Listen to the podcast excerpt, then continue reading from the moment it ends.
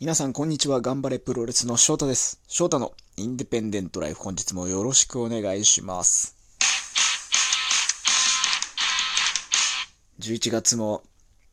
最終日でございます。もう明日から12月1日。もう2020年もあと1ヶ月と。いやー、まあもう毎回これを収録、ラジオトーク収録するたびに言ってますけども、早い。今年は例年以上に早く感じた1年でございました。あっという間に12月がやってきちゃってもうあと1ヶ月ねどうやって過ごしていけばいいものかもなかなかこう日々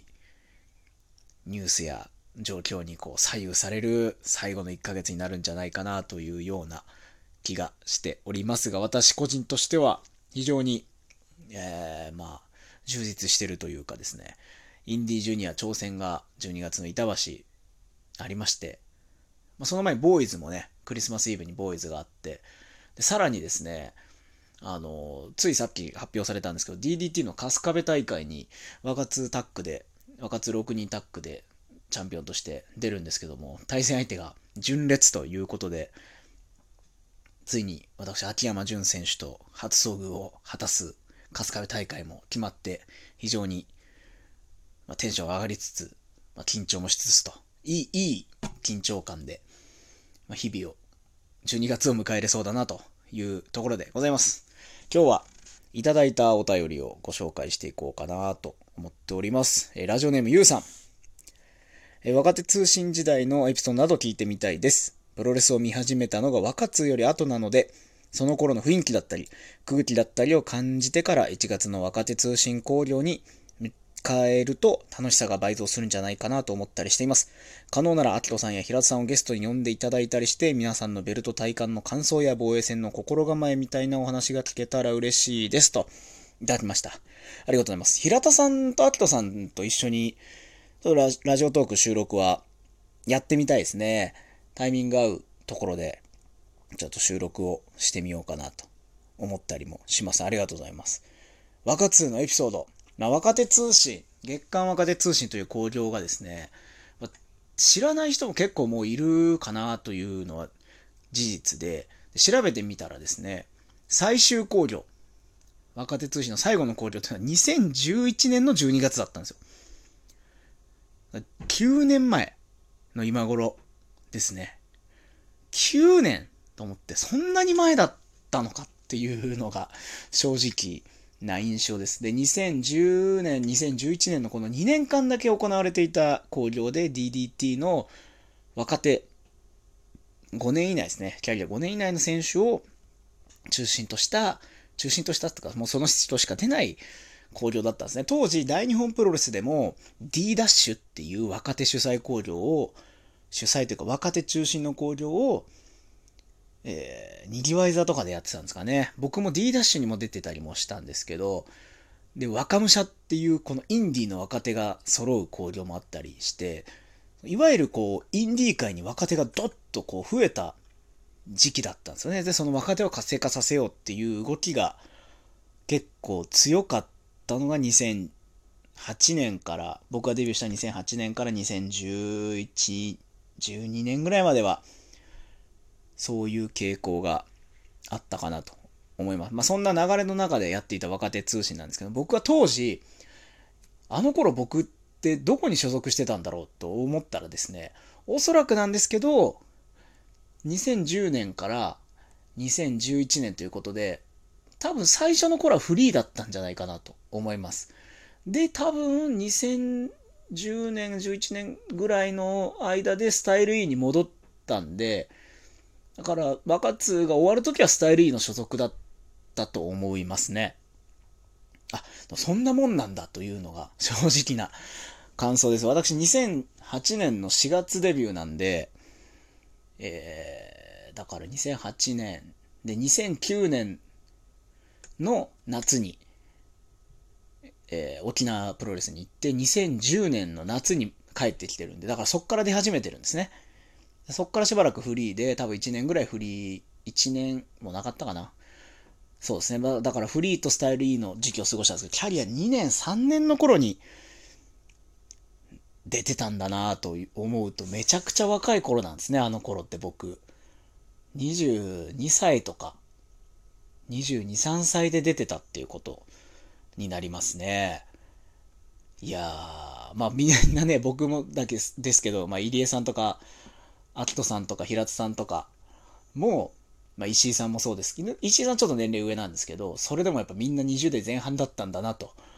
いうふうには思います。若手通信は、試合前にね、合同練習をやるっていうのがこう決まってて、こう他団体の選手もいるから、一緒に合同練習をすることで、技術向上というかね、あの、能力を上げていくっていうことを前提にやってたんで、まあ、合同練習もなかなかこう、その、本来道場でいつもやるレベルのではなかったとは思うんですよね。ボリュームとしては、普段の練習のおそらく半分から6割ぐらい、6割ぐらいの練習だったんですかね。僕当時 DDT の所属じゃなかったんで、その DDT の練習どれぐらいやってたのかっていうのは知らないんですけど、まあ試合前ということもあっておそらく6割ぐらいの合同のボリュームの合同練習だったと思うんですけど、僕はまあ学生プロレスから始めて、で、まあ、スタイルでデビューして、まあ、スタイルの練習も、人数少なかったですし、もう、田村さん、武田さん、柴田さんと、まあ、年齢的には上でキャリアもあ、ちょっとね、僕よりはあって、その新人がちゃんと入ってきて、誰かがコーチとして練習を見るっていうわけではなくて、なんかこう、みんなで、その、習ってきたことをこう、持ち合って練習するような空気感もあったんです。まだまだね、やっぱみんなプロレス界に名の知られていない存在だったんで、全員。なんでこう、試行錯誤の中合同練習をやったりとか、格闘技の練習が多かったりとか、っていうのがあったんで、初めて、いわゆるこう、ちゃんとした系譜の合同練習に参加するっていうので、緊張はありましたね。ついていけるのかなみたいな。それなりに練習してたつもりはあったんですけど、ちゃんとしたそういう合同練習大丈夫かな？怖いな、とか ちょっと思ったりしてましたね。まあも、あの、ちゃんとなんとかやることはできてたんですけど、ね、それを毎日、その、若通世代の人たち、所属だった人たちはね、もう週何回も道場でやってたんだと思うと、そりゃあね、成長するわっていう感じでしたけども。あの、そういう練習、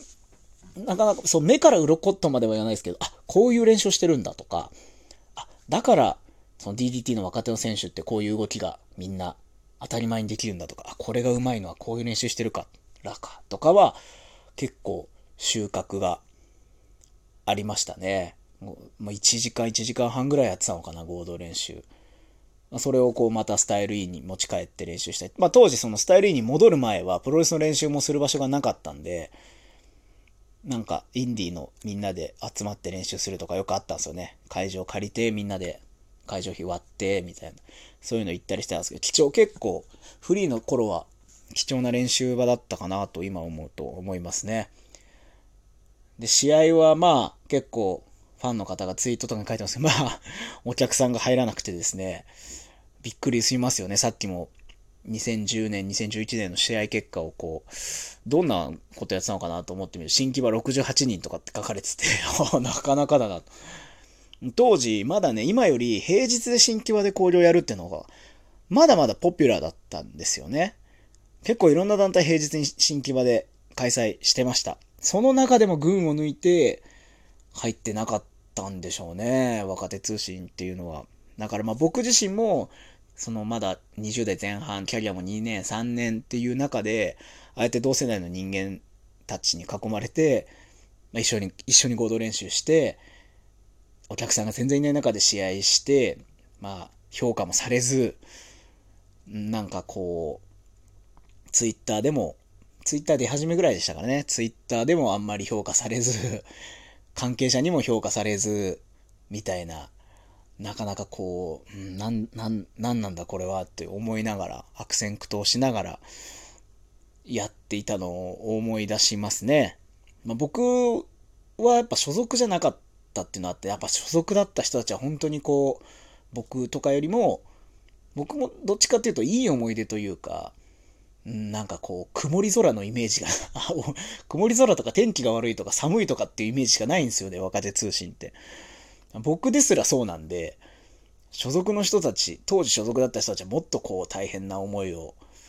していたんじゃないかなというふうには思います。まあもちろんね、あの、いい経験だったし、かけがえのないものだったんですけど、なんか別にめちゃくちゃポジティブな思い出というわけでは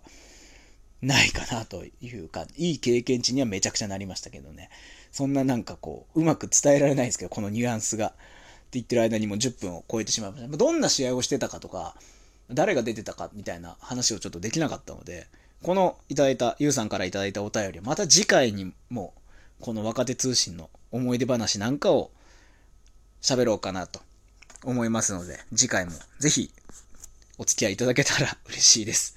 はい。決してね、嫌な思い出って言ってるわけじゃないですよ。あの、まあ、なんとなくこう、曇天って 感じの思い出だなということです。次回も僕なりの若手通信の思い出を喋りたいなと思いますので、また次の配信をお楽しみにしていただけたらなと思います。今日は最後までお聴きいただきましてありがとうございました。ごきげんよう。さようなら。